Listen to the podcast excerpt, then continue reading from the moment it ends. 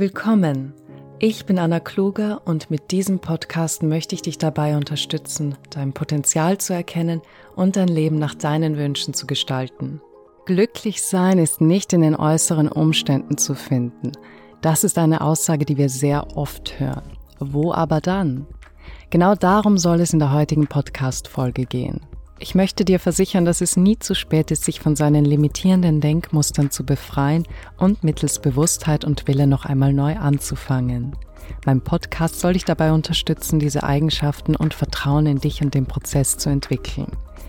Denn jede Veränderung in deinem Leben beginnt mit dir. Der erste Kuss, wenn man frisch verliebt ist.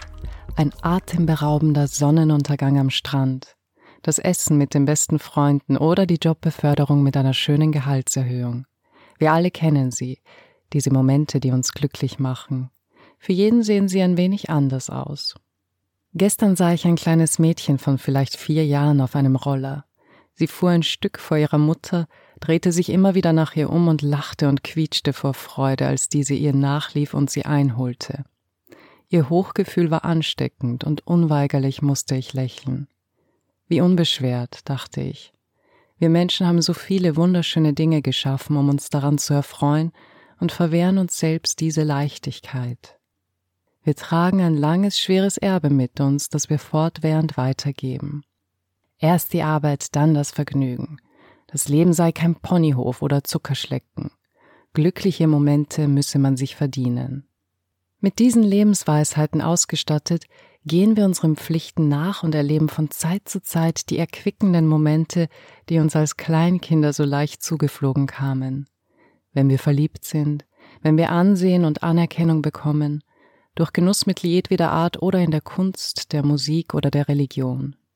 Die falsche Schlussfolgerung, mein Glück finde ich in äußeren Umständen. Wir glauben, es ist der Partner, das Geld, die Reise oder die Jobbeförderung, die uns glücklich machen. In Wahrheit jedoch ist es unsere Einstellung, die wir diesen Dingen gegenüber haben. Wenn es dieser eine Mensch, in den du so verliebt bist, wäre, der fürs Glück verantwortlich ist, würde dieser Mensch nicht jeden von uns glücklich machen? Und nicht einmal dich, der du glaubst, dieser mein Seelenverwandter ist die Quelle meines Glücks, kann dieser Mensch dauerhaft glücklich machen. In manchen Momenten vor allem dann, wenn er sich nicht so verhält, wie du das gerne hättest, macht diese Person dich sogar sehr unglücklich. Was also tatsächlich passiert, wenn man den Seelenverwandten die Jobbeförderung oder den Lottogewinn macht, ist folgendes. Alles suchen und alle damit einhergehende Anspannung lassen nach. Der Verstand wird ruhig. Und das Schweigen des Verstandes offenbart einen Zustand, den wir im Einklangsein nennen, sein Parfum reicht von einer Hochstimmung bis zu absolutem Frieden. Wir sind. Wir sind nicht dies oder das, wir versuchen auch niemand zu werden. Paradoxerweise ist das der Zustand, den wir mit all unserem Tun anstreben. Der Mensch hat das dubiose Geschenk des Verstandes erhalten, welches ihn einerseits bemächtigt, Herausragendes zu leisten und zu vollbringen, aber auch zu den schändlichsten Taten befähigt. Mit der Herausbildung unserer Ich-Persönlichkeit und dem Wunsch nach mehr wird einerseits die Evolution gesichert, aber andererseits ein Drama geschaffen, wenn man im Zustand der Ignoranz, also Unwissenheit lebt und den Blick für das große Ganze verliert. Da stürzt man in eine Depression, weil man sich einsam und ungeliebt fühlt. Manche entwickeln ein Suchtverhalten oder Suizidgedanken, weil sie ihren Platz in der Gesellschaft nicht finden.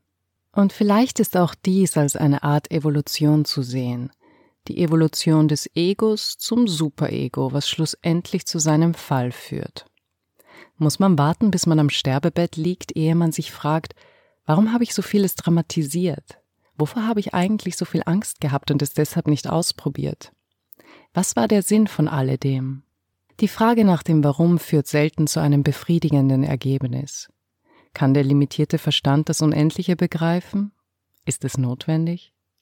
Seinem Leben einen Sinn zu geben, trägt nachweislich zum Wohlbefinden bei, weil man sich gebraucht und nützlich fühlt. Und das ist ein zutiefst natürliches Bedürfnis des Menschen. Das bedeutet nicht, dass man in Panik geraten muss, wenn man bisher noch nicht den Sinn des Lebens unter Anführungsstrichen ausfindig gemacht hat. Auch das kann nämlich zu einem Konzept werden, welches von der Ich-Persönlichkeit aufgegriffen und zu einem Problem gemacht wird. Oft hören wir, dass das Leben kurz sei, und dennoch beinhaltet es verschiedene Lebensabschnitte, die unser Bewusstsein auf unterschiedliche Art entwickeln, weshalb es nur verständlich ist, dass auch der Lebenssinn oder die Berufung sich ändern. Wer ein Kind bekommt, dessen Lebenssinn verlagert sich ebenso wie jener eines Menschen, der sich mit der Diagnose einer schweren Krankheit konfrontiert sieht.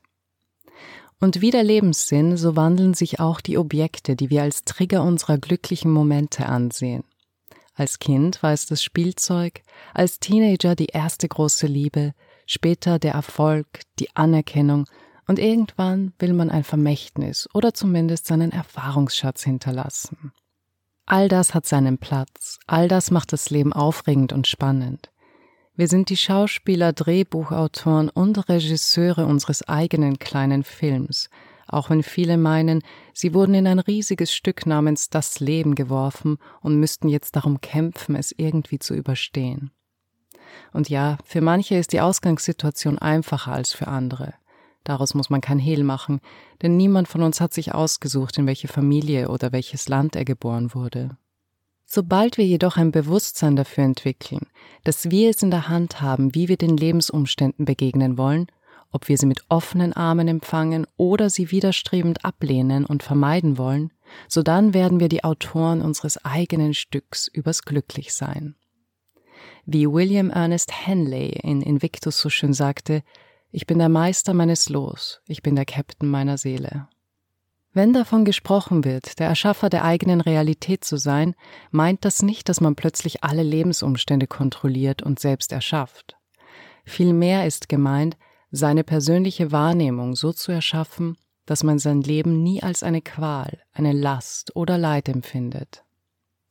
Es gibt Eltern, die ihre Kinder verlieren, die wohl schlimmste Erfahrung, die einer Mutter oder einem Vater zuteil werden kann und die Trost im Glauben suchen, der Hoffnung, dass ein solcher Verlust nicht umsonst war und dass Gottes Wege für den limitierten Verstand tatsächlich unergründlich bleiben. Nur so schaffen sie es, ihr Leben fortzusetzen, ohne sich selbst zu verlieren. Dem Begriff Gott haftet für viele eine negative Konnotation an, weshalb vorzugsweise von einer höheren Macht oder der Lebenskraft selbst gesprochen wird. Nicht zu leugnen ist, dass da etwas Intelligentes, Bewusstes ist, das jede Zelle unseres Körpers, jedes Atom und jeden Planeten in diesem Universum antreibt und das mit unserem begrenzten Denken nicht mehr zu fassen ist. Und das Vertrauen oder der Glaube in diesen Urgrund des Seins kann viele Menschen über die schwersten Schicksale trösten. Denn was jeder von uns sieht, ist nur ein Ausschnitt, ein winziges Pünktlein von einem Gemälde, das nicht nur unendlich, sondern in ständiger Evolution zu sein scheint. Unter diesem Aspekt blickt man noch einmal auf das, was wir menschliches Leben nennen, und stellt fest, dass der ständige Wechsel von freudvollen und schmerzvollen Momenten, dass Hochstimmungen und depressive Phasen, Krankheit und Tod ebenso dazugehören wie Geburt und die Blüte des Lebens. Der Fluss des Lebens kann per Definition niemals stillstehen. Warum aber paddeln trotzdem so viele in die Gegenrichtung und schwimmen nicht mit dem Strom? Was aber heißt mit dem Strom schwimmen? Bedeutet das, keine Wünsche mehr zu haben, sich seinem Schicksal zu ergeben und zu akzeptieren, was einem eigentlich missfällt? Nein, ganz und gar nicht. Dass wir Wünsche und Ziele haben, gehört zum natürlichen Prozess und bedeutet Wachstum und Weiterentwicklung. Doch Widerstand zu leisten oder schlimmer noch, zu leiden, wenn diese sich nicht erfüllen, gehört nicht dazu. Die Wünsche deshalb aufgeben muss man nicht. Man entwickelt sie sozusagen weiter, erkennt, dass möglicherweise etwas Besseres auf einen wartet und sucht andere Wege. Für manch einen gilt das Motto, es ist, was es ist. Und das ist eine Philosophie, die das Leben erheblich erleichtert. Auch hier sollte kein zynischer, resignierter Unterton mit einfließen, sondern vielmehr ein Ich mache das Beste daraus folgen. Glücklich sein oder im Einklang sein könnten wir also als einen Zustand des freundlichen Empfangens, der Offenheit und des Vertrauens bezeichnen, in welchem wir die freudvollen und schmerzvollen Momente anerkennen und sie als das sehen, was sie sind. Erfahrungen, die kommen und gehen. Man kann sie annehmen, daraus lernen und des Weges ziehen oder Widerstand leisten und dadurch womöglich länger als notwendig darunter leiden.